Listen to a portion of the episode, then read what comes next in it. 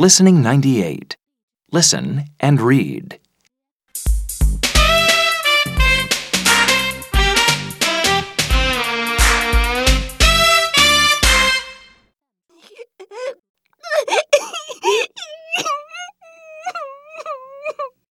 Why are you crying, Holly? because you're all going back to Australia in two weeks. Yes, it's sad. When did we last look at our photos? A long time ago. Look at my funny son.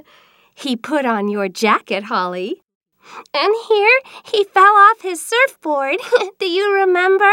Yes, and at the zoo, the monkey took our things. That was really funny. I feel better now, but we'll miss you all so much.